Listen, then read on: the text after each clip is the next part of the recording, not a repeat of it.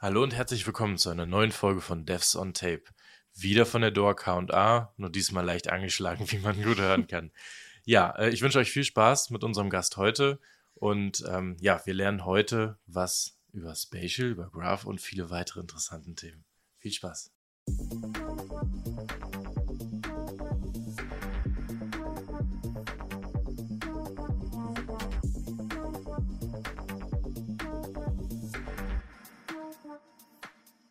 Genau, der zweite Tag von der DORC-Konferenz wieder mit spannenden Gästen bei uns im Podcast und natürlich mit vielen spannenden Vorträgen, ähm, die man hier besuchen kann. An der Stelle begrüße ich natürlich mal wieder Caro. Hallo Caro. Hallo Kai.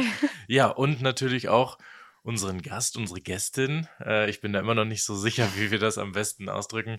Äh, ja, Karin Patenge ist heute bei uns. Hallo Karin. Ja, schön, dass ich da sein darf. Guten ja, Morgen. Gerne ähm, einmal Und heute ist, glaube ich, schon der dritte Tag der DOAG. Ne? Heute, ja. ja, wenn man. Ihr habt so viel gefeiert, wahrscheinlich durchgefeiert. Nein, also gefeiert haben wir natürlich alles. nicht. Das, also der zweite reguläre Vortragstag und der dritte Tag, wenn man am Anfang den mhm. Thementag noch mit dazu rechnet. Ich muss da jetzt äußerst korrekt sein, damit ich da beweisen kann, dass ich natürlich auch weiß, was wir hier gemacht haben. Nein, es gab ja den Thementag, da konnte man sich separat auch nochmal für anmelden, dann mhm. zwei Tage den regulären Konferenzbetrieb und dann noch den Schulungstag danach. Mhm. So ist es richtig. Zweiter regulärer Tag. Ja, ähm, Karin, jetzt hast du natürlich schon mal direkt hier mich korrigiert. Super, super Setting, super Einstieg. Stell dich doch gerne mal vor für unsere Hörer, die dich noch nicht kennen. Ja, das werden wahrscheinlich fast alle sein, die mich noch nicht kennen. Aber Karin Patenge, ganz einfach ausgeschrieben, Patengeschenk ohne Schenken. Weil immer wieder mal Leute fragen. Aber ja, ich arbeite äh, bei Oracle seit 2007. Also ich habe jetzt mein 15-jähriges Jubiläum schon gehabt. Ich wusste nicht, dass Zeit so schnell dahin gehen kann, mhm. aber ähm, es ist passiert. Und mal gucken, wie lange äh, Oracle noch mit mir arbeiten möchte. Aber äh, ich denke, das wird schon noch eine ganze Weile sein, so wie ich bisher das Feedback bekommen habe. Ich bin momentan äh, Product Managerin im Datenbankbereich und wir haben eine Nische, die wir seit vielen Jahren besetzen. Und da geht es um ähm, das Management von Geodaten. Und ähm, die zweite Nische ist ähm, das Thema Graph-Datenbanken, Graph-Analysen. Und mit vielen, äh, mit, mit diesen beiden Themen bin ich eigentlich über die letzten 15 Jahre bei Oracle ja ganz viel bei Kunden unterwegs gewesen. Nicht nur Kunden in Deutschland, sondern auch äh, teilweise Europa- oder weltweit Kunden. Und deswegen war das jetzt äh, ja ein logischer Schritt für mich, ins Product Management zu gehen, als jetzt endlich mal nach vielen Jahren eine Stelle frei geworden mhm. wurde. Ähm, ja, und da bin ich jetzt seit Anfang des Jahres. Aber vorher habe ich halt äh, ganz viel in der technischen Beratung gemacht, eigentlich fast durchgängig, seit ich bei Oracle bin. Und bin da hängen geblieben, weil es einfach super spannende Themen sind, ich muss eigentlich ständig was Neues lernen. Das ist auch der Grund, warum ich noch da bin. Sonst mhm. hätte ich mich wahrscheinlich schon verändert, aber ähm, immer dann, wenn es genug zu lernen gibt, äh, wenn die Herausforderungen jeden Tag irgendwie neu sind, dann bleibt man auch dabei. Also jedenfalls bin ich der Typ dafür. Mhm. Ja, kann ich verstehen. Und wie bist du äh, zu dem Thema gekommen? Weil, also, ja, Spatial Graph habe ich zum Beispiel noch keinen Kontakt groß mit gehabt? Ja, also früher habe ich mal gesagt, ich bin wie die Jungfrau zum Kind zu dem Thema gekommen, mhm. aber äh, das ist nicht ganz so. Ähm, ich habe ja 2007 bei Oracle angefangen und äh, damals bei Oracle Direct in Potsdam und wir hatten Kunden, die ähm, sozusagen nicht auf eine bestimmte Branche spezialisiert waren oder äh, aus einer bestimmten Branche kamen, sondern äh, wir haben Kunden betreut über alle Branchen hinweg äh, in ganz Deutschland. Und auf einmal kam da so ein Kunde daher, der Satelliten ins Weltall geschossen hat mhm. und ähm, ja, Fragen zu Geodaten hatte. Und damit kannte sich niemand aus in dem Team. Und dann habe ich gesagt, ich mache das. Mhm. Völlig ohne Ahnung, aber ich dachte, okay, ähm, irgendwie muss man lernen und man muss äh, Mut zur Lücke haben und deswegen habe ich dann einfach erstmal angehört, äh, was die für Themen haben, mhm. äh, was sie für Herausforderungen haben und dann habe ich mich halt da reingegraben und und das Reingraben hält heute noch an, weil, weil jeder Kunde ist, ist ein bisschen anders. Mhm. Jeder Kunde hat neue Herausforderungen. Und ja, und dann entwickelt sich halt so ein Thema. Ne? Dann möchte man immer mehr wissen. Und das habe ich halt über die Jahre hinweg gemacht und ähm, sogar äh, dann dahingehend erweitert, dass ich gesagt habe, okay, jetzt möchte ich vom Hintergrund aber noch mal ein bisschen mehr verstehen, also von den Fundamenten, was bedeutet eigentlich Geodaten, mhm. wie ist das aufgebaut, wo kommen die her, was mache ich damit, ähm, ähm, so dass ich dann im Prinzip mich entschieden hatte, zwischendurch auf diesem Weg bis heute dann auch noch mal ein Zusatzstudium zu machen und es gibt äh, auch die Möglichkeit, das im Fernstudium zu machen, unter anderem an der Uni Salzburg. Und da habe ich dann Geoinformatik nochmal zu meinem eigentlichen äh, Informatikstudium, was viele Jahre zurückliegt, nochmal aufgesattelt. Und äh, das hat mir wirklich auch sehr viel gebracht. Mhm. Und ähm, davon kann ich natürlich zehren, aber äh, es ist nicht das, worauf ich mich ausruhen kann. Mhm.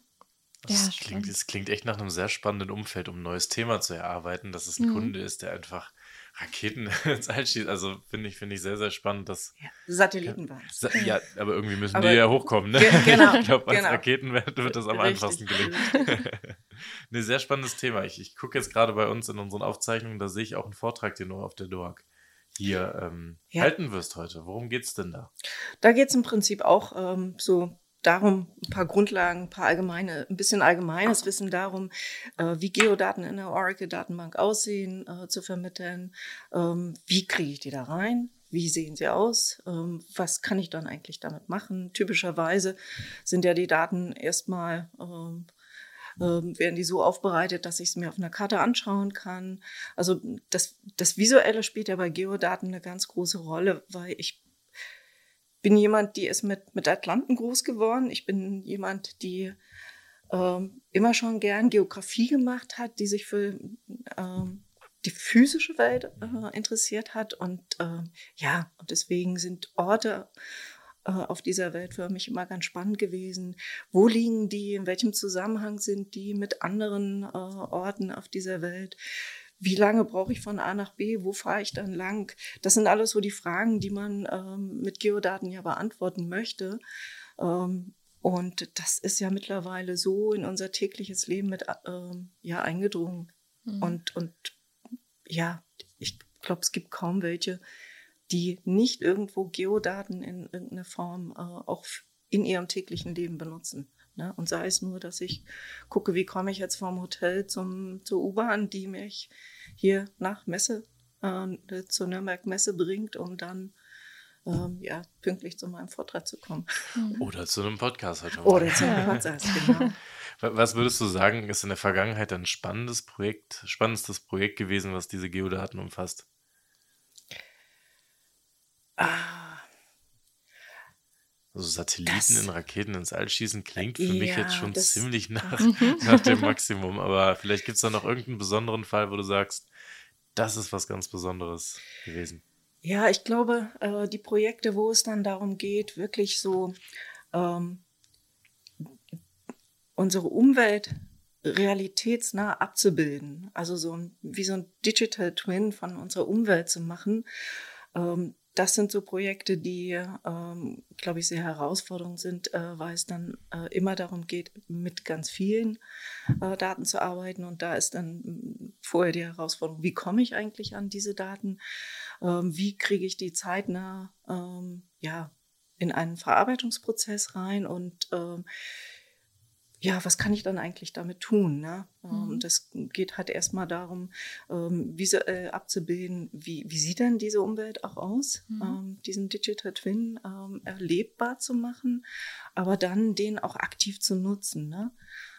Sei es, dass man so ein ein Urban City Modell äh, irgendwie äh, erstellt äh, und daraus dann ableitet, was äh, muss ich denn eigentlich tun, um so eine Stadt äh, dahingehend zu entwickeln, dass sie ähm, ja nachhaltig äh, mit Verkehrskonzepten umgeht, mit Energiekonzepten, mit ähm, ja was biete ich denn den Menschen, die in meiner Stadt wohnen, an Möglichkeiten, hier sich wohlzufühlen, die Stadt erlebbar zu machen, ähm, ja auch selber beizutragen, äh, so eine Stadt weiterzuentwickeln. Das sind so, äh, glaube ich, Projekte, ähm, die werden uns in den nächsten Jahren noch ganz viel beschäftigen. Und da bin ich ja mal ganz gespannt, was, was da so alles kommt. Ne? Mhm. Ne? Und ähm, wo wir auch involviert sein werden. Ja. Mhm.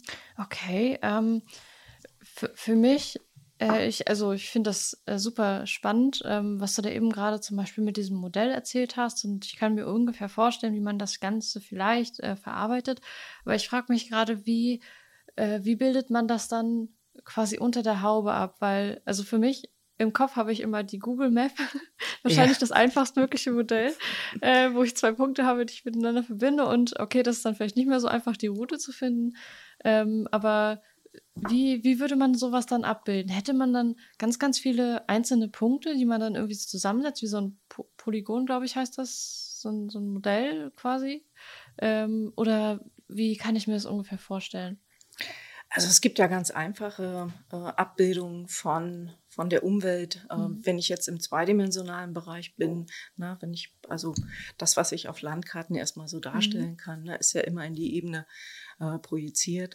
Und da habe ich ganz einfache Geometrien. Da mhm. habe ich Punkte, da habe ich Linien, da habe ich Polygone, da habe ich Zusammensetzungen äh, aus diesen Grundelementen, die ich dann abbilden kann.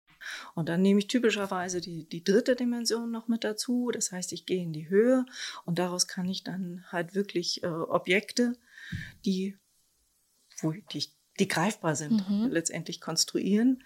Und ähm, in diesem dreidimensionalen Bereich gibt es dann halt nicht nur das, was ich so ähm, mit Hilfe von Vektoren darstellen kann, sondern das, was du eben auch angesprochen hast, ähm, äh, war schon genau die richtige Idee, nämlich mhm. mit Punkten äh, ein Objekt zu beschreiben, indem ich halt die, die äußeren Umrisse des, äh, des Objektes äh, darauf die Punkte projiziere mhm. und das dann ähm, visuell äh, erlebbar und äh, darstellbar und dann auch erlebbar macht. Ne? Mhm. Also das ist ja typischerweise das, wo dann so die Fahrzeuge, die man ähm, mhm. sieht, die rumfahren, die haben zwei Möglichkeiten, nämlich mit einem sogenannten LiDARs zu arbeiten, wo sie dann die äh, Objekte abscannen und äh, aus der Tiefe, wann, wie die sozusagen wieder projiziert werden, zurückprojiziert werden, kann man dann äh, dieses räumliche Modell erstellen, weil die mhm. halt die Punkte unterschiedlich reflektiert werden. Und dann ergibt sich daraus etwas Dreidimensionales. Und dann gibt es auch noch die Möglichkeiten, mit, äh, mit Bildern dreidimensionale Objekte auch äh, äh, zu erstellen. Mhm. Also das sind so ähm, die, die Techniken, die in dem Umfeld da zum Einsatz kommen und aus denen man dann im Prinzip, ja, die, so ein, so ein digitales Modell der, dessen, was man da hat abgescannt oder abfotografiert hat, erstellen kann. Mhm. Also Spatial ähm, das kannte ich tatsächlich bisher nur ähm, aus meiner Apex-Brille, sag ich mal. Der Carsten Scharsky, der ist ja immer ganz viel ja, mit den. Der Carsten ist. mit, mit so, Carsten ist unsere Allzweckwachsen. Genau. äh, mit, so, mit so Karten und äh, so, da ist halt ganz viel so mit Google Maps und, und ich sag mal so Geo-Geschichten, dieses ja. klassische Longitude, Latitude oder wie es heißt. Und ähm, aber das, was du beschreibst, ist ja dann nicht auf eine Position, sage ich mal, beschränkt, äh, sondern das ist tatsächlich einfach in einem, äh, ich sag mal, gesetzten räumlichen Rahmen, ähm, dass diese Punkte dort definiert werden und dass man, dass das eigentlich gar nicht nur was mit Geodaten zu tun hat, sondern auch was mit dem äh, Raum, den man dann definiert.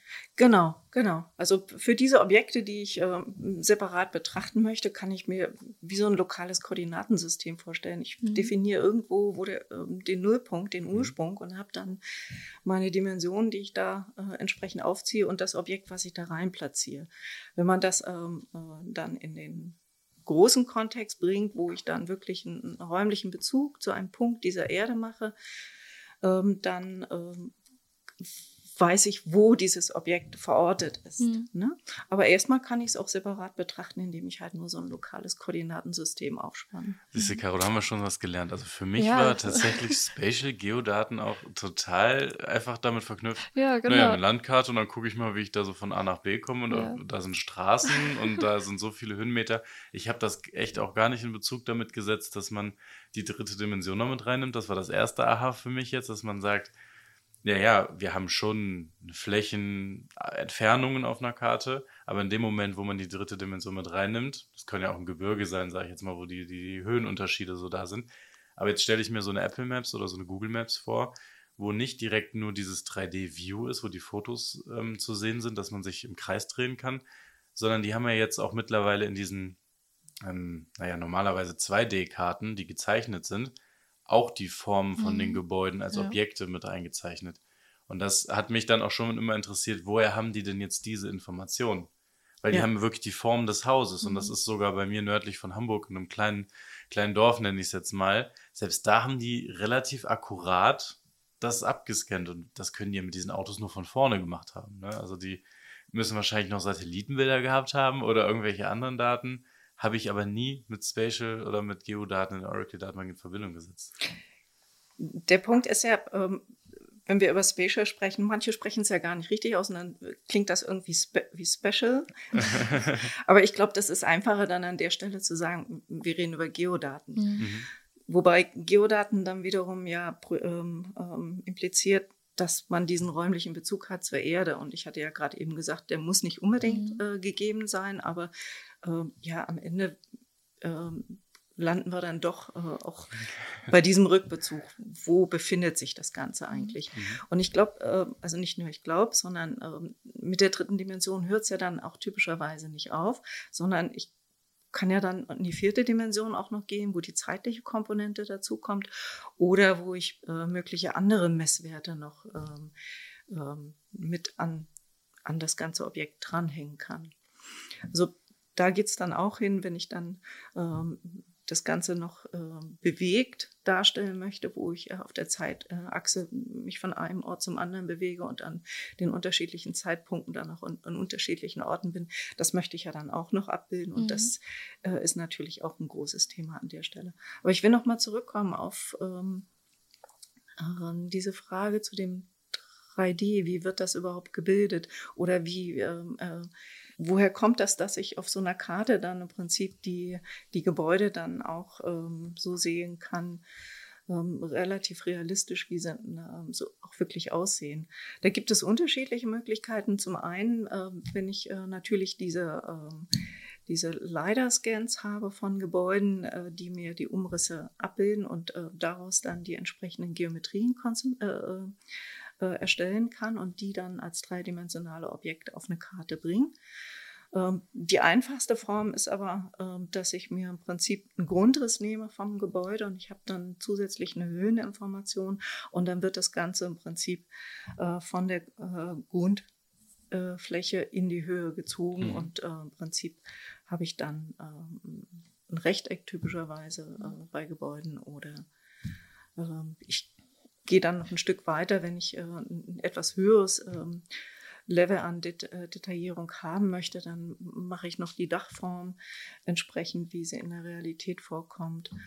Und dann der nächste Schritt wäre, mit Hilfe von äh, Foto äh, von Fotos, die man hat, wie zum Beispiel die Fassaden gestaltet sind, dass das dann noch auf die entsprechenden ähm, äh, Bereiche einer Geometrie projiziert werden. Mhm. Also so arbeitet man sich vor. Ähm, Schritt für Schritt äh, wird der Detaillierungsgrad für so ein dreidimensionales Objekt immer größer und ähm, die, die entsprechenden Daten, äh, die man dafür braucht, die ja, da sind wir mittlerweile so weit, dass ähm, die vielfach ja erhoben werden und dann auch zur Verfügung stehen, um das entsprechend auch ähm, ja, möglichst realitätsnah auf eine Karte zu bringen oder wo auch immer man sich das Ganze dann anguckt, auf irgendeiner Brille, die dann mhm. Äh, mhm. vor meinen Augen ist und ich brauche gar nicht mehr durch, mich durch Nürnberg zu bewegen, sondern gehe dann einfach nur, setze mich unter eine Brille und erlebe das. Also wäre das gar kein so fiktives Szenario, wenn man jetzt so ein Google-Auto sieht, dass das an, durch eine Straße fährt, vorne die Häuser scannt, einschätzt, wann die gebaut worden sind, in etwa von dem Baustil,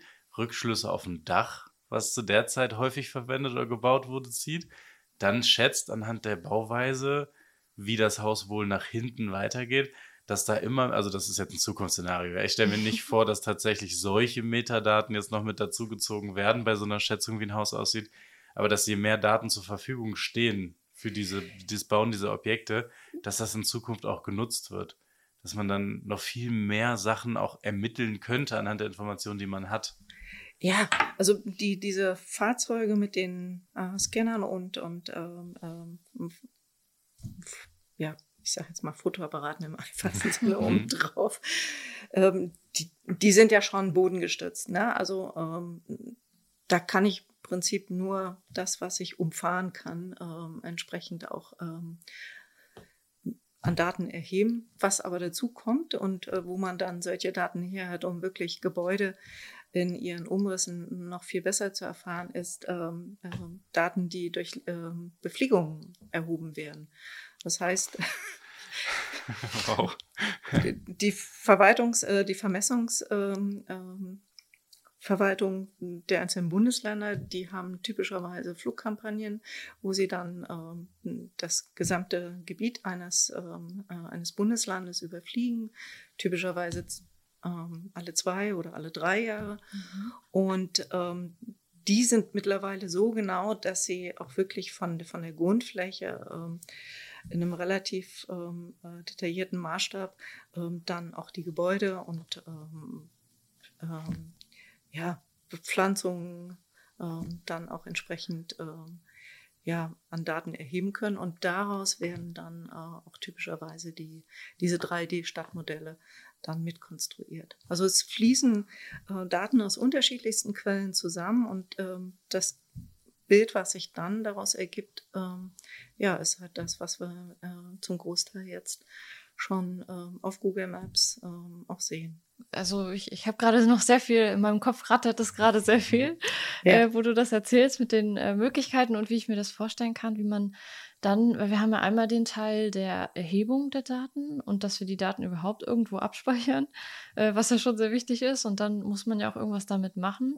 Und ich stelle mir gerade vor und äh, also vielleicht kannst du sagen, ob ich da auf der richtigen Ebene unterwegs bin oder ob das äh, eigentlich gar nichts damit zu tun hat dass man ähm, diese Informationen gegebenenfalls auch zum Beispiel fürs autonome Fahren benutzen kann, dass dann dort die Kameras quasi die Umgebung abscannen, so ja, diese Daten dann irgendwie abspeichern und darauf dann quasi genau diese Auswertungen laufen, äh, die man dann darauf machen kann und dann das quasi entscheidet wie es fährt oder so? Ja, da kommt ja ganz viel äh, zusammen bei dem autonomen Fahren. Aber ganz wichtig sind halt diese Sensoren, die mhm. unterschiedlichen Sensoren, die in den Fahrzeugen verbaut sind, die halt wirklich in Echtzeit ähm, die Straßenzustände aufnehmen. Ne? Mhm. Ich kann zwar ähm, ein Gerüst an Grunddaten ähm, zur Verfügung haben, die erstmal sagt, okay, das sind meine Straßen, die verlaufen so und so, das sind ähm, äh, die, die, die Abbiegevorschriften, die für diese Straße gelten.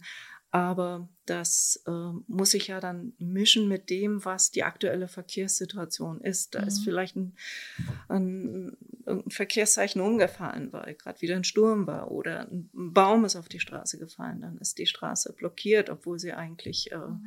eine freie Durchfahrt äh, ermöglichen müsste. Ähm, das kann ich dann diesen, diesen aktuellen Verkehrszustand äh, und äh, die Straßensituation, das, dafür brauche ich natürlich diese ganze Sensorik, die an den Fahrzeugen ist, die die Umgebung scannen, die die Abstände messen zum äh, ähm, zu, innerhalb äh, der, der Fahrspuren und äh, zu den Rändern beziehungsweise äh, zum den Vorausfahrenden oder die dann ähm, die Verkehrszeichen scannen, äh, ob da jetzt immer noch 60 steht oder ob da ähm, auf einmal runtergesetzt wurde auf 30. Äh, und darauf muss dann entsprechend reagiert werden. Und das, mhm. ähm, ja, da kommt ganz viel zusammen, was dann wirklich in Echtzeit auch verarbeitet werden muss, damit äh, so ein autonomes Fahren am Ende wirklich auch sicher wird. Mhm. Eine letzte Frage hätte ich noch. kannst du gerne noch deine Fragen loswerden, Kai. Äh, für mich ist das nämlich gerade so ein mindblown Ding, äh, weil ich damit noch nie irgendwie drüber nachgedacht habe, wie man die Daten eigentlich ablegt. Also ich habe mich schon gefragt, wie man die ganzen Daten ablegt, die dann zum Beispiel eben bei dem autonomen Fahren zusammenkommen. Ähm, aber die letzte Frage, die ich noch hätte, wenn ich jetzt diese ganzen Daten habe, dann muss ich ja irgendwas damit machen. Ne? Den Anwendungsfall, den hatten wir ja gerade. Wie würde ich das denn also was für eine Technik bräuchte ich, um, um diese Daten verarbeiten zu können? Also irgendwie, das ist so gar nicht in meinem Kontext quasi drin. Ich weiß, in deinem Vortrag erzählst du zum Beispiel auch was über Python. Ähm, kann man dann mit Python seine ganzen Daten rausziehen und dann rödelt man die irgendwie durch und dann passiert was? Also mit Python kann man Daten rausziehen, die auch durchrüdeln, analysieren, verarbeiten.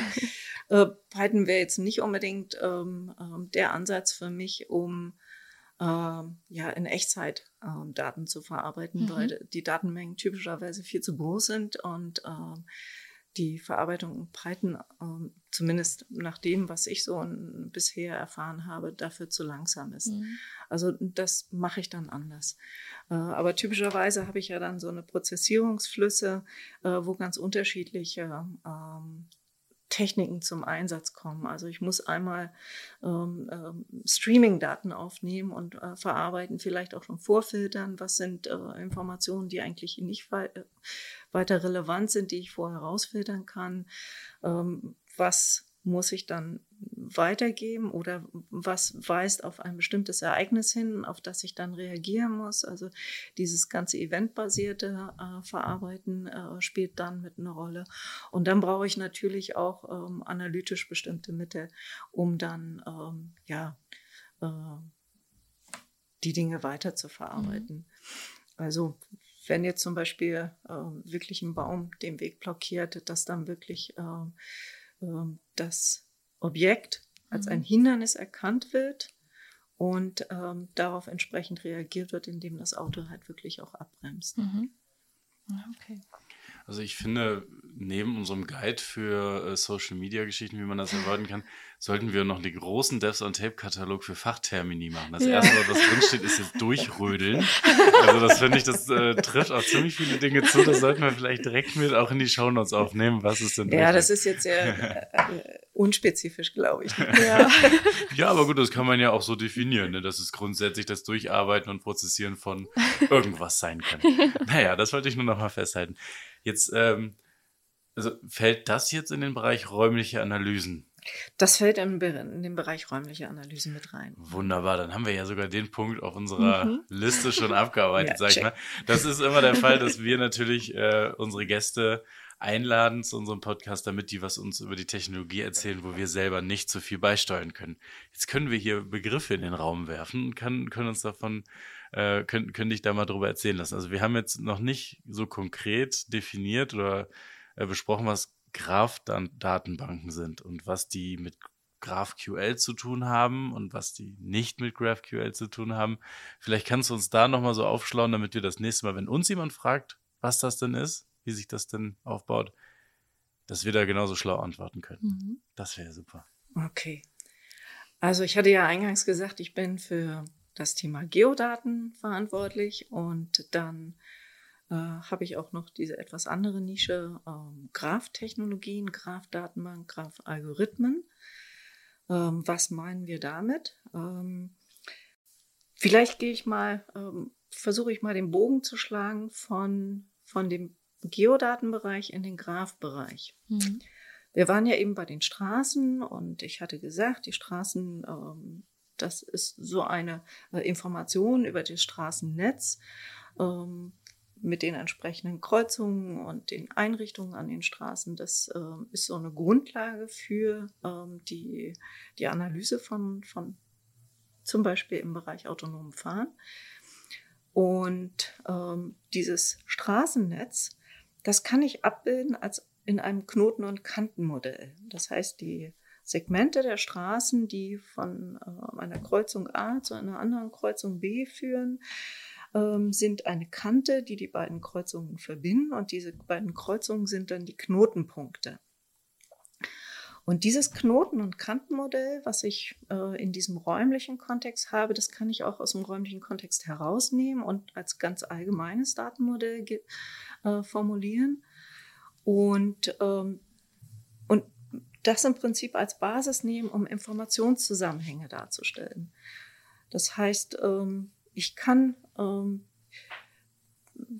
ähm, definieren, dass zum Beispiel eine Person mit einer äh, Person A mit einer Person B zusammenhängt, dadurch, dass die Geschwister sind. Oder ich als Person kann einen Zusammenhang herstellen zur Doha-Konferenz, indem ich halt äh, sage, Karin hält einen Vortrag auf der Doha-Konferenz, dann ist die Doha-Konferenz eine Informationseinheit, die Person Karin ist eine Informationseinheit und der Zusammenhang ergibt sich aus dem Vortrag, den ich hier halte. Und das kann ich natürlich dann in jede beliebige Richtung weiterentwickeln. Ich kann mir ähm, zusätzliche äh, Informationseinheiten mit herannehmen, an die ich vorher nicht gedacht habe. Ähm, und, und, und dann die jeweiligen Zusammenhänge neu konstruieren. Und wenn man das halt weiterspinnt, dann spann ich einen riesigen Raum auf, ähm, wo Informationszusammenhänge einfach nur dadurch dargestellt werden, dass ich jeweils neue Punkte definiere und diese Punkte mit Kanten verbinde, die irgendeinen Bezug zwischen diesen beiden Punkten definieren. Mhm. Und das, dieses Knoten- und Kantenmodell ist also ein sehr flexibles Modell, um äh, Daten, also äh, Daten abzubilden oder äh, in dem Fall äh, den besonderen Bezug auf diese ähm, äh, Relation oder diese Informationszusammenhänge äh, darzustellen. Und das ist äh, im Prinzip die Basis dann auch, um ähm, ja analytisch heranzugehen, zu sagen, ähm, wie hängt denn jetzt ein Punkt an der Stelle mit einem viel weiter entfernten Punkt zusammen? Über welche Knoten muss ich denn eigentlich gehen, um diesen entfernten Punkt zu erreichen und was passiert da auf dem Weg dahin? Das wäre jetzt ver vergleichbar, wenn wir jetzt so von so einem ganz normalen relationalen Datenmodell äh, ausgehen würden, wo wir den Bezug zwischen zwei Tabellen herstellen wollen, eine Zwischentabelle haben und sagen, naja, Primärschlüssel, Fremdschlüssel, dadurch machen wir das Pairing und haben da vielleicht in einem ganz einfachen Fall eine Zwischentabelle, die zwei Tabellen fachlich äh, verknüpft. Ja. So, und jetzt, wenn wir da viele Knoten zwischen haben, wären dann die Knoten dazwischen, die uns diesen Weg zwischen den zwei Knoten an Anfang und Ende, ähm, die dazwischen liegen, wären das jetzt alles sozusagen zwischen Tabellen oder ist das, also ich versuche gerade so einen Vergleich zu dem zu ziehen, was wir jetzt tagtäglich auch jetzt im Apex-Kontext mhm. zum Beispiel machen, wie wir das übertragen können von der Herangehensweise, wenn wir so eine GraphQL, äh, mhm. nicht GraphQL, ich mache diesen mhm. Fehler nicht, so eine Graph-Datenbank ähm, oder so ein Graph-Modell nehmen dafür. So ein relationales Modell basierte darauf, dass ich mir vorher ähm, äh, Gedanken darüber mache, welche Informationseinheiten habe ich und wie hängen die zusammen. Mhm. mhm. Und dann lege ich halt meine Tabellen an und äh, meine, äh, die, die Foreign Key Constraints und dann taucht auf einmal ein neuer Informationszusammenhang auf, wo ich eine neue Tabelle aufmachen muss oder vielleicht so eine Zwischentabelle, äh, weil ich mhm. eine M, äh, zur M-Beziehung habe. Äh, und das Ergebnis ist, dass ich ähm, nicht nur äh, das Schema dieser äh, Daten ändere, sondern ich muss dann auch die Applikation ja entsprechend anpassen. Mhm. Das heißt, ich habe hier immer ähm, das, die, die entsprechende Schema-Information vorneweg, die muss ich definieren und dann kann ich meine Applikation entsprechend erweitern. Bei einem Graph-Datenmodell äh, bin ich davon unabhängig. Das heißt, ich äh, kann beliebig ein Graph-Datenmodell erweitern. Und was ich dann analytisch mache, ist im Prinzip, ähm, dass ich dann äh, mich nur ein Stückchen weiter in meinem Graphen ähm, fortbewegen muss, um dann ähm, zu dieser neuen Informationseinheit zu, zu gelangen. Das heißt, äh, ich habe nicht den Zwang, mir vorher über alles alle möglichen Informationen Gedanken zu machen, wie die jeweils zusammenhängen und das über Form Key Constraints äh, entsprechend äh, auch abzusichern, mhm. sondern ich kann gucken, was entwickelt, wie entwickelt sich etwas und äh, nehme mir dann einfach diese neuen Informationseinheiten dazu und sage, okay, jetzt hängen die so zusammen. Da muss natürlich dann die Applikation äh, auch äh, entsprechend mit umgehen können, aber typischerweise ist das äh, eine einfache Ansatz, als äh, alles im Vorfeld definieren zu müssen und dann ja trotzdem auch die mhm. Applikationen noch äh, entsprechend anpassen zu müssen. Manchmal, manchmal ist es echt, echt äh, spannend, wie man das versucht, weil man in diesem Medium hier im Podcast keine Möglichkeit hat, irgendwas zu zeigen. Keine Folien, keine Sachen ja. einblenden, wo man das jetzt mal visuell darstellen würde. Ich glaube, hier existieren drei Bilder, äh, die wir gerade für uns selber gezeichnet haben, aber ich finde, das hast du so ausgedrückt. Ich, ich glaube, dass diese drei Bilder wirklich übereinstimmen.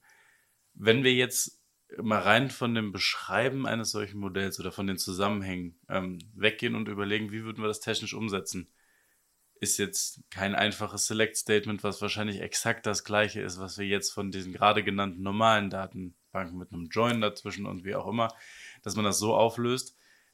Da fehlt mir jetzt die Information, wie unterscheidet sich das von meinem normalen Join, den ich jetzt in einem Select-Statement mache, wenn man jetzt solche Relationen über verschiedene Kanten darstellen möchte. Ich, ich mache mal vielleicht ein, ein einfaches Beispiel, um, um das nochmal ein bisschen ähm, ja, als Bild in, in den Kopf zu bringen. Wenn wir mal von ähm, einem recht einfachen, homogenen Knoten- und Kantenmodell ausgehen, also von einem Graphen, der recht homogen ist und einfach eine Gruppe von Menschen, die äh, untereinander in Beziehung sind. Zum Beispiel so ein soziales Netzwerk auf LinkedIn. Das sind Personen, die halt ähm, sich mit anderen Personen äh, verbinden, einen direkten Kontakt haben. Dann habe ich ja, wenn ich auf LinkedIn zum Beispiel gucke, ne, wer ist in, in, zweiter Instanz mit mir verknüpft oder in dritter Instanz.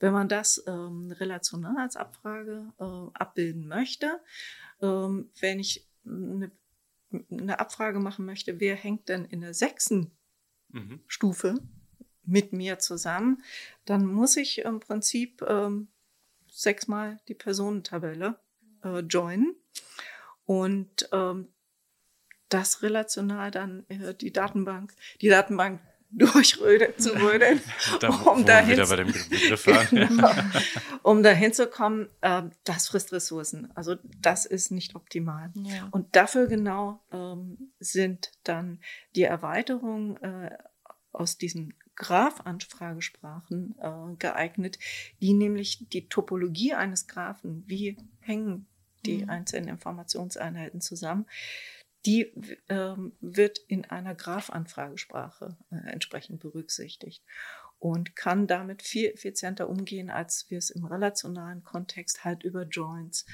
ähm, mit den Tabellen machen würden.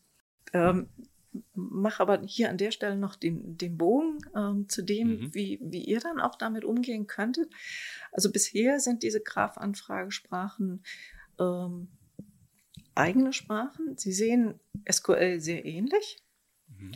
ähm, aber sie sind sozusagen noch eine zweite Engine neben SQL. Und das, was gerade passiert, schon, schon eine ganze Weile, ist, den SQL-Standard um diese Graph-Anfrage-Klauseln, ähm, äh, äh, Graph-Anfrage, äh, Sprachelemente zu erweitern. Und das wird ähm, hoffentlich in Richtung nächstes Jahr dann auch kommen, dass man dann mhm. den ersten, ähm, den, die erste Spezifikation hat, wie innerhalb von SQL auch mit Graphen umgegangen werden kann. Mhm. Und das ist dann für uns natürlich eine super komfortable Situation, weil mit der Oracle-Datenbank, die diesen ich nehme mal den alten Begriff, diesen multimodalen Ansatz hat. Aktuell sagen wir Converge mhm. Database mhm. dazu, wo wir also ganz unterschiedlich modellierte äh, Daten wie Geodaten, wie relational, wie JSON-Dokumente oder auch halt äh, Graphmodell ähm, direkt in der Datenbank drin haben, das dann alles komplett über SQL abfragen zu können, diese diese mhm. unterschiedlichen Datenmodelle auch zu mischen und dann zu sagen, okay, ich möchte jetzt einen Knoten haben, da ähm, ähm, der ähm, ein Attribut hat mit einem Namen äh, und dieser Name, ich weiß nicht genau, wie der heißt, aber da nutze ich vielleicht das ganze Thema Vortex-Index noch. Da ist ein eine, mache ich eine Fuzzy-Suche auf den, den Namen des Knoten äh, und dann soll dieser Knoten vielleicht noch ähm, ein räumliches Attribut haben, nämlich in Nürnberg liegen oder was auch immer. Dann kann ich diese ganzen Bestandteile entsprechend zusammenfügen und über ein einziges SQL-Statement ausdrücken und, und habe dann das äh, Ergebnis der Analyse, was ich dann weiterverarbeiten kann. Ne? Mhm. Das funktioniert momentan ja schon super gut mit dem Bereich JSON, mit dem Bereich äh, Geodaten. Mhm. Das können wir ja alles mittlerweile mhm. äh, direkt über SQL abgreifen. Ähm, Beim Thema Graph haben wir zwar äh, diese Graph-Anfragesprache auch schon Jetzt kommt ein neues Wort, gewrappt. kommt direkt also, unter Rödeln, ja. PSQL-Wrapping drumherum gebaut, um das auch äh, äh, innerhalb von, von PSQL-Prozeduren entsprechend mit abzugreifen oder auch äh, im SQL-Bereich. Aber das ist halt so ein Wrapping um die eigentliche Graph-Anfragesprache. Wenn dann aber der Standard, der SQL-Standard, diese Erweiterung im Kern beinhaltet, mhm. dann können wir das entsprechend direkt in die Datenbank mit einbauen und dann ähm, haben wir wieder eine neue Dimension äh, aus meiner Sicht äh, dazu gewonnen. Ich, ich kann dieses Bild, was ich jetzt gerade bei mir noch gezeichnet habe, das ist wieder ein weiteres Bild, was ich gezeichnet habe, von dem Kunden oder von dem Kollegen, ähm, das Gesicht wenn ich mit so einem Datenmodell um die Ecke kam, wie du es gerade beschrieben hast.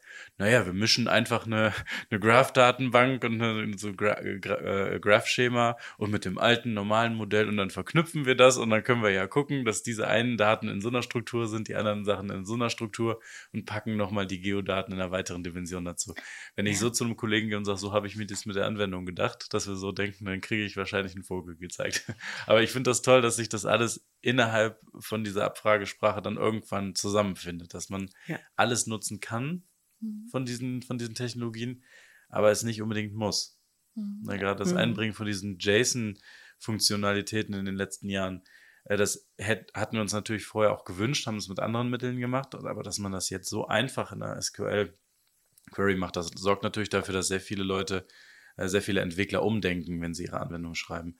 Wenn das jetzt in den Standard kommt mit diesen Graph-Abfragen, kann ich mir vorstellen, dass der Zugang für den, ich nenne ihn jetzt mal normalen Entwickler, vielleicht auch ein bisschen einfacher ist oder direkter Weg. Das war für mich vorher noch gar nicht so richtig klar, dass sich diese beiden Themen eigentlich nicht wirklich verbinden, also schon miteinander arbeiten, aber das Geodaten Spatial und so weiter nicht direkt mit diesen Graph-Geschichten fest verbandelt ist und dass durchaus für uns ähm, Apex-Entwickler auch Graph-Technologien eigentlich mal wirklich relevant werden können. Mhm. Ich habe sogar direkt ein Beispiel im Kopf, weil ich wüsste jetzt nicht, ob man das da umsetzen könnte, aber da geht es um Berechtigungen und Benutzern und die sind irgendwie alle ganz kreuz und quer miteinander verbunden und das Datenbankmodell ist halt auch hierarchisch aufgebaut. Das heißt, es kann alles vererbt werden und so. Und irgendwie habe ich da gerade im Kopf, dass man da genau sowas mitmachen könnte. Also für mich ist das gerade so ein Mindblown-Effekt, der ja, hier gerade ja. stattfindet, äh, weil ich denke, oh, und diese Möglichkeiten. Ja, also, also hierarchische äh, Strukturen kann man ja relational bis zu einer gewissen mhm. Tiefe ja noch ganz gut abbilden. Kritisch wird es dann, wenn es Rückbezüge gibt, mhm. wenn es Schleifen gibt ähm, die dann äh, ähm, da dann eine relationale Datenbank effizient arbeiten zu lassen, das wird schwierig. Ja. Und das ist halt im Bereich der Graphentechnologie, da kann ich halt in die Ente-Dimension quasi oder mhm. in den Entenhop noch mitmachen ne? und ja. äh, das erreichen und äh, das entsprechend analysieren äh, in einer endlichen Zeit. Ja. Ja, und cool. das ist ähm, dann einfach der Vorteil, äh, den wir an der Stelle haben. Und natürlich auch ähm, das, was wir aus äh, Anwendungsentwicklungssicht ja ähm, äh, auch an Vorteilen haben für diesen Schema-less-Ansatz, ähm, dass ich halt mir nicht vorher äh, Gedanken über alles machen muss, weil ähm, wir wissen ja heute noch nicht, was eine Applikation morgen, mhm. übermorgen braucht, was für mich relevant ist, welche neuen Informationen ich dazu bekomme und ähm, die ich dann auch mit weiterverarbeiten möchte. Ne? Mhm. Und äh, das bietet halt so ein Graph-Modell. Ne? Mhm. Ähm, so, ich finde das äh, super spannend. Ja. Und äh, ja, ich, ich deswegen bin ich auch so viele Jahre dabei geblieben mhm. und, und ähm, sehe auch noch ganz viel Potenzial für die Zukunft, dass ich genug zu tun habe. Es ist mhm. immer wieder faszinierend, wie unsere Podcast-Gäste und Gästinnen äh, uns da ähm, Flöhe ins Ohr setzen, sozusagen, ja. dass wir eigentlich echt interessiert daran sind, eigentlich all diese Themen mal zu bearbeiten. Das ist jetzt wieder so ein Thema, was ich mir garantiert angucken werde. Mhm. Ich habe jetzt noch zwei Fragen zu dem Thema Graph. Also zum einen, ähm, also ich habe natürlich unglaublich viele Fragen mhm. in meinem Kopf gerade, aber zwei Fragen, die mir von vornherein auch schon klar waren. Äh, du sagtest jetzt, dass das standardisiert wird. Also dass das jetzt äh, natürlich mit in die normale Abfragesprache reinkommt. Also wie funktioniert in SQL. Was, genau, es kommt in SQL rein und das ist ja dann nicht mehr Oracle-spezifisch oder nur Oracle, sondern so, so ein Standardisierungsprozess sieht ja anders aus. Vielleicht kannst du dazu nochmal was sagen. Also ich bin in dem Standardisierungsgremium nicht drin, aber mhm. ähm, wir haben äh, jemanden hier ähm, auch gerade auf der DUAC-Konferenz mit der Ulrike Schwinn, die jetzt sehr nah dran ist und da auch Informationen direkt aus dem Standardisierungsgremium bekommt.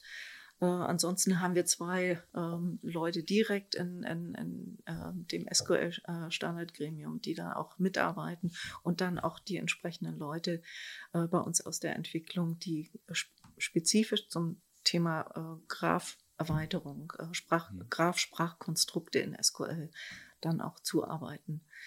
Und um das Gremium, das heißt von Oracle gibt es jemanden, der dazu natürlich beiträgt, logischerweise. Ja, aber Wer auch von anderen Herstellern. Mhm. Ne? Okay. Also da sind, äh, ist nicht nur Oracle bei, da sind äh, andere typische Datenbankhersteller wie Postgres mit dabei. Ähm, da sind ähm, die spezifischen äh, Graph-Datenbankhersteller, wie zum Beispiel Neo4j, da sitzt mhm. in so einem Gremium mit drin. Die haben natürlich alle äh, ihre eigenen Vorstellungen und ähm, ja, äh, Vorschläge auch, mhm. wie dann so eine Standarderweiterung aussehen kann und sollte. Ähm, ja, und die müssen sich zusammenfinden und dann was Gutes definieren, das dann von allen entsprechend möglichst schnell umgesetzt werden kann. Mhm. Und der Vorteil, äh, in so einem Gremium mitzuarbeiten, ist ja dann auch zum einen natürlich, dass man halt an der Spezifikation mitarbeiten kann, aber sehr früh auch die, die Informationen bekommt, in welche Richtung geht das und ähm, äh, unsere eigene äh, Datenbankentwicklung äh, daraufhin auch entsprechend anpassen kann. Ne, dass wir also sehr zeitnah dann auch mit ähm, diesem Standard in der Praxis auch unterstützen können mit einer neuen Datenbankversion. Mhm. Die zweite Frage, bevor wir in die Kategorien übergehen, ähm, wäre jetzt für mich noch, wenn ich jetzt eine Oracle-Datenbank habe, ist Lizenzierung immer so ein Thema. Mhm. Ähm, in welcher Version kann ich all das, was wir jetzt besprochen haben, ähm, denn nutzen? Das heißt, ähm, Spatial und Geodaten, inklusive Verarbeitung und Packages, was man da so alles findet in der Datenbank und das Thema Graph. Also, äh, das Thema äh, Spatial ist ja schon sehr frühzeitig in die Oracle-Datenbank mhm. reingekommen. Also, ähm, ein, eine Person, die in dem Umfeld von Oracle die sehr bekannt ist, ist mein Kollege Hans Fiemann, mhm. äh, mit dem ich im Product Management äh, die Themen Spatial und Graph auch bearbeite. Äh, und der hat in den 90er Jahren angefangen, äh, mit Geodaten und äh, Geodatenkunden in Deutschland zu arbeiten. Damals wirklich noch mit ganz einfachen Geometrien, wie ich sie am Anfang beschrieben hatte, mit Punkten, mhm. Linien, Polygone, die entsprechend abgebildet wurden. Und das hat sich halt in, in den 25, 27 Jahren jetzt weiterentwickelt für uns. Und ähm, Sowohl die Graph-Unterstützung als auch die Geodatenunterstützung ist Teil jeder Oracle-Datenbank-Edition. Mhm. Das heißt, äh, wir haben sie sowohl in der freien Express-Edition drin als auch in ähm, der Enterprise-Edition. Es sind keinerlei zusätzliche ähm, Lizenzgebühren, mhm. Äh, weil es eine Datenbankoption ist oder was auch immer, ähm, äh, zu bezahlen. Das, diese Entscheidung in Bezug auf Spatial and Graph wurde 2019 getroffen. Bis dahin gab es ja diese eigene Option Spatial and Graph als äh, Aufsatz für die Oracle-Datenbank aus Lizenzierungssicht. Ähm, das ist aber weggefallen, weil man da die Entscheidung getroffen hat, alles das, was aus Sicht der Anwendungsentwicklung ein sinnvolles Feature ist, soll in jeder Edition frei verfügbar sein. Mhm. Ne? So wie, wie Apex ja auch ähm, mhm. komplett frei verfügbar ist, kann alles äh, in Richtung JSON, in Richtung Graph, in Richtung Machine Learning, in Richtung Advanced Analytics, in Richtung Graph, ist komplett mit abgedeckt und kann von jeder Edition benutzt werden. Und speziell das Thema Graph ähm, da gibt es nochmal zwei, zwei Ausrichtungen. Das eine ist dieser generische Graphansatz mit einem Knoten- und Kantenmodell, wo ich beliebige äh, Graphen mit erzeugen kann. Das ist seit Version 12.1 äh, äh, ist das das erste Mal in die Datenbank gekommen. Wir hatten aber schon seit Version 10 der Oracle-Datenbank auch basierend auf einem Knoten- und Kantenmodell äh, das ganze Thema semantische Netze mhm. ähm, unterstützt. Und das ist ein spezialisierter Graph ähm, aus dem Bereich der semantischen Technologien mit äh, einer sehr starken Standardisierung der W3C. Da gibt es diesen Begriff mhm. Resource Description Framework, wie ähm, ähm kann ich im Prinzip ähm, äh, Ressourcen äh, eindeutig abbilden und die Beziehungen zwischen Ressourcen. Und das wird über dieses sogenannte Resource Description Framework gemacht. Und dann gibt es auch eine eigene Anfragesprache für solche äh, semantischen Netze. Äh, das nennt sich Sparkle.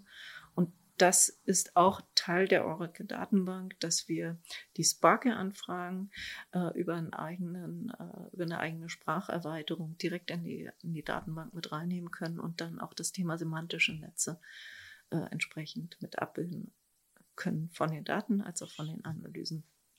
Also, also der Trend, im, im, im, was du gerade gesagt hast, der Trend, dass super viele Werkzeuge und super viele Sachen einfach für alle verfügbar gemacht werden, das ist etwas, was mich früher sehr gestört hat, als ich angefangen habe, dass es das ja. noch nicht gab. Ja. Und dass ich jetzt mhm. eine XE hochfahren kann. Also gerade dieser, die, diese, dieser Refresh der XE und dann kommt die mit allem um die Ecke, dass ich wirklich alles ausprobieren kann. Bin ich auch sehr ich, glücklich drüber. Ja, bitte so weiter. ja, also ich habe gejubelt, als äh, diese äh, Ankündigung und dann auch mhm. äh, Entscheidung kam. Also äh, ich kann das äh, super gut nachvollziehen und das macht die Gespräche mit den Kunden auch sehr viel einfacher. Mhm. Ja, nichts ist schwerer als Interessenten, also Kunden und auch interessierte Entwickler zu einer Technologie zu führen, als mhm. vorher schon der Fakt, dass es einfach sowohl zum, ich nenne es jetzt einfach mal testen oder ausprobieren und zu lernen, als auch für den Einsatz hinterher jede Menge Geld kostet. Also das ist ja eine riesen, eine riesen Abschreckung äh, dafür, dass sich Leute mit dem Thema befassen. Von daher ist das toll, dass es davon weggegangen ist. Ich wollte gerade sagen, nicht nur XE, sondern auch Always Free Tier. Und ich weiß genau, was ich mit meiner Free Tier die nächsten Tage machen werde. Ja, ein bisschen rumspielen. Ja, also es ist so ein bisschen wie mit, mit der Diskussion, die wir jetzt gerade hatten um dieses 9-Euro-Ticket. Ne? Mhm. Ähm, ein einfaches Modell zu haben, äh, ja, etwas zu bekommen und damit eigentlich alles tun zu können. Ne? Mhm. mhm. Und nicht, ähm, ähm, hier muss ich ähm, den Tarif bezahlen, dort muss ich den Tarif bezahlen, der gilt für zwei Stunden, ähm, da kann ich nur von A nach B fahren auf dem direkten Weg dass ich mir darüber überhaupt keine Gedanken mehr machen muss. Mhm. Ne? Das ist ähm, so befreiend, ja. äh, glaube ich, für viele Kunden, ähm, dass man dann äh, entspannter an so ein Thema rangehen kann und dann sagt, okay, dann mache ich, probiere ich das jetzt einfach mal. Mhm. Ne? Ich fahre jetzt einfach mal los. Mhm. Und äh, das ist eigentlich das, was ich gerne erreichen möchte und äh, wo ich alle nur zu ermuntern kann. Wunderbar. Das ist ein toller Abschluss für den Teil, wo wir über technischen Dinge sprechen. Und jetzt möchte ich gerne noch die typischen Fragen, die wir vorbereitet haben, in unseren Kategorien äh, mal anschauen. Caro, hast du denn dir da schon eine rausgesucht? Ja. Ähm, du hattest ja eingangs erwähnt, dass du ähm, ja gerne lernst, gerne aufnimmst und sowas. Und äh, wir haben dort tatsächlich eine sehr passende Frage für, nämlich aus dem Bereich rein hypothetisch. Äh, mit welchem Thema würdest du dich gerne beschäftigen, mit dem du dich heute noch nicht beschäftigst? Das ist schwierig. Weil es gibt so ein paar ähm, Themen, die mich mein ganzes Leben lang begleitet haben mhm. und die ich dann immer wieder vorhole. Und ähm, das ist einmal das Thema Sprachen. Ich bin also ähm, schon immer mit einem großen Interesse für äh, Sprachenlernen auf gewachsen und, und habe das entwickelt. Das Thema Geografie und, und äh, die Welt erleben hatte ich mhm. ja auch schon mhm. ähm, äh, vorhin gesagt, wobei ähm, das dann dadurch, dass ich in, im Osten groß geworden bin, ähm, ja so ein paar natürliche Grenzen hatte, mhm. äh, die ein bisschen enger gezogen waren als woanders. Ähm, aber dann äh, natürlich auch so ein Wunsch besteht, ähm, ja, solche Grenzen zu erweitern. Also das ist ein Thema, was mich begleitet hat. Ähm, ja, ich habe immer sehr und viel Sport gemacht, ganz unterschiedliche Dinge. Das ist auch etwas, was ich weiterhin in meinem Leben drin haben will. Was ich so äh, vermisst habe in meinem Leben, was ich gern gemacht hätte, aber es äh, hat irgendwie nicht, nicht geklappt aus verschiedenen Gründen. Ich hätte gern ein Musikinstrument gelernt. Mhm. mhm. Das war für mich immer so ein, so ein Traum. Und ähm, ja, mal gucken, ob ich das nochmal wieder vorhole und die mir die Zeit dafür nehme, das wirklich dann auch zu machen. Mhm. Das ist, glaube ich, eine gern gesehene Abwechslung zu dem täglichen am Computer mhm. sitzen und diese ganzen ja, auf jeden Fall. komplexen Wobei, Themen zu bearbeiten, dass man sich dann hinsetzt und dann. Wobei man muss dann gucken, ne, dass man sich nicht so ein Instrument aussucht, wo man dann wieder sitzt. Aber mhm. vielleicht sollte man das mit einem Tanzen verbinden oder ja. was auch immer. Ja, vielleicht oder auch ein nicht so anspruchsvolles Instrument, wo man sich genauso anstrengen muss, um die ganzen äh, Bewegungen da. Ich, ja, ich kenne mich jetzt mit Instrumenten auch nicht aus, aber ich kann mir gut vorstellen, dass es da durchaus Instrumente gibt, die man leichter lernen kann, wo man dann gut bei abschalten kann. Ja. Noch eine Frage aus dem Bereich rein hypothetisch. Ähm, wenn du einen technologischen Trend in den letzten Jahren ungeschehen machen könntest, welcher wäre das? Mm. Also manchmal wünsche ich mir so eine Reset-Taste für. äh, oder ich, ich sag's mal anders. Also ähm, ich nutze sehr gern und relativ viel mein Smartphone, mein mhm. Tablet. Und ähm, vor allen Dingen finde ich diese Entwicklung ähm, super, ähm, dass ich wirklich auch ähm, ja sehr einfach mit jemandem kommunizieren kann. Ähm, was mich daran stört, ist, und wo ich selber auch immer wieder für mich äh, gucken muss, dass äh, ich mich dann auch entsprechend ein bisschen diszipliniere. Wie viel nutzt man das Ganze wirklich? Mhm. Ne? Und ähm, da Bewusstsein zu entwickeln, äh, so ein Ding zur Seite zu legen und äh, sich wieder in die Augen zu gucken, miteinander zu sprechen, ähm, ja, äh, die Gelegenheit zu geben, sich anzulächeln und was man nicht hat, wenn man nur da drauf starrt. Mhm. Ähm, das würde ich mir schon, schon äh, nicht nur für mich, sondern für, für die Menschen um mich herum auch wünschen. Mhm. Das, das beantwortet fast ja auch schon unsere Frage äh, aus dem Bereich Konsum. Dann stellen wir die doch auch noch direkt hinterher. Ähm, wie gehst du mit der wachsenden Informationsflut über diese ganzen Kanäle, die du gerade auch erwähnt hattest, äh, um? Also es geht jetzt ja nicht nur um, um Nachrichten, die das verhindern, dass man sich ins Gesicht schaut oder mal anruft oder ne, dass man sich so aufsucht und miteinander spricht, sondern es geht ja auch in dem Fall auch um Informationen, News, ne, E-Mails sind dann schon eher dieser direkte Kontakt, aber dieses die Push-Nachrichten auf dem Handy, die, die Informationen von den Nachrichtensendern oder Wetterinformationen, was auch immer es ist, das ist eine Rieseninformationsflut, die mittlerweile auch über das Smartphone auf uns einrieselt. Wie gehst du damit um? Ähm, typischerweise habe ich zum Beispiel mein Smartphone auf lautlos gestellt, mhm. ähm, damit ich selber ähm, mich aktiv sozusagen auf mein ähm, Handy konzentrieren muss, um, um Nachrichten abzurufen. Äh, es sei denn, es ist äh, jetzt irgendwie äh, eine dringliche Geschichte, ähm, dann, die ich voraussehen kann, dann mache ich es auch mal an. Mhm. Das ist das eine. Das andere ist, ich versuche ähm, zum Beispiel nicht ständig ähm, in meine E-Mails zu schauen, sondern mir Zeiten dafür zu blocken, wo ich dann reinschaue und, und dann die Sachen abarbeite.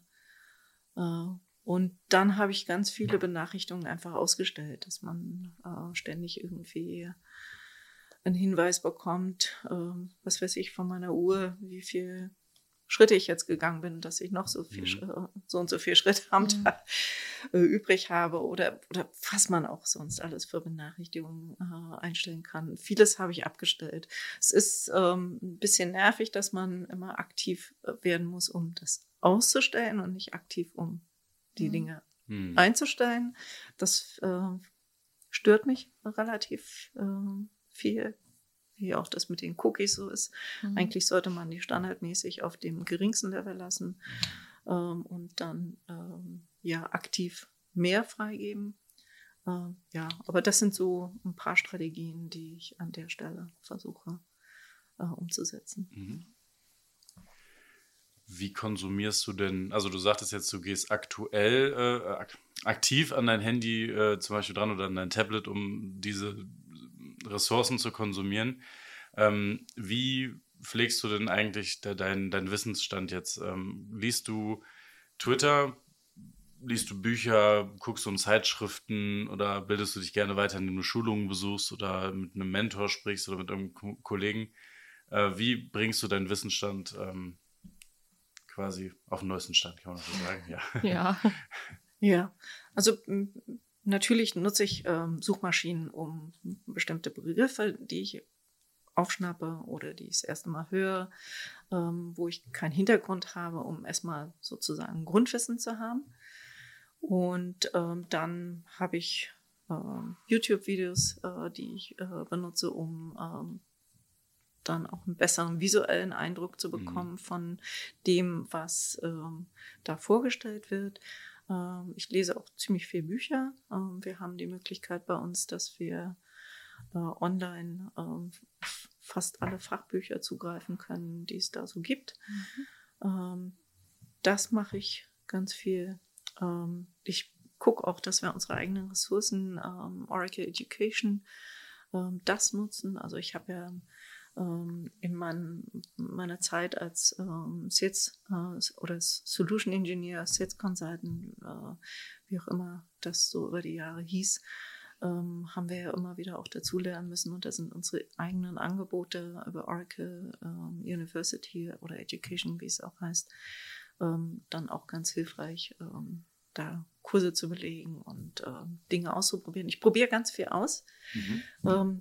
Ähm, Live Labs ist zum Beispiel so, ein, so, eine Geschichte, die Oracle aufgesetzt hat, äh, wo ich mir dann immer die Themen hernehme und dann die Sachen ausprobiere, weil ich muss es auch irgendwie fühlen. Mhm. Äh, blöderweise kriege ich dann auch immer was, ähm, wo ich stolpere, mhm. weil dann irgendein Problem auftaucht. Ähm, nicht unbedingt bei den Live Labs, weil die sind ja äh, durchgecheckt, aber wenn ich mir ein neues Thema vornehme und dann fange ich an, mir eine Umgebung aufzusetzen und ähm, dann Dinge auszuprobieren, stößt man immer irgendwie mhm. auf Probleme. Manchmal denke ich, ich, ich bin die Erste, die ähm, dann jetzt hier wieder gegen eine Hürde läuft. Mhm.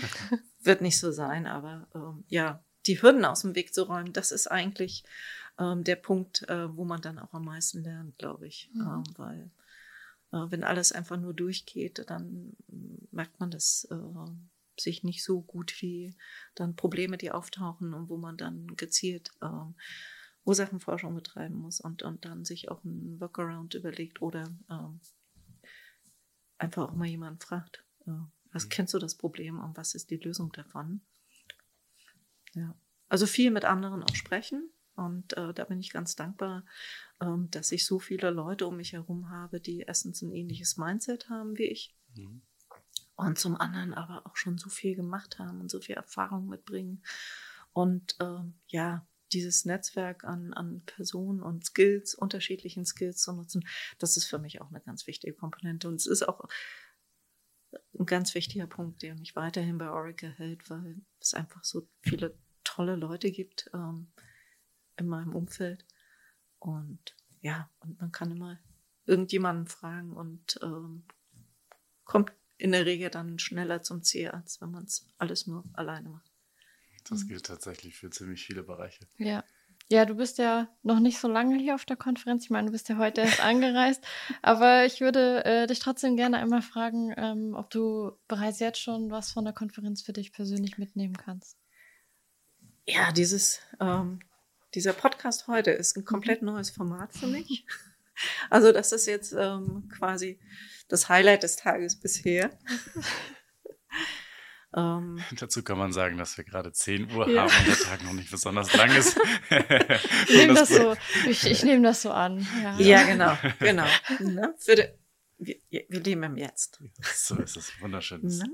Also äh, von mhm. daher, das ist jetzt wirklich eine komplett neue Erfahrung für mich und äh, ja, schön, äh, dass ähm, diese Möglichkeit auch bekommen zu haben. Mhm.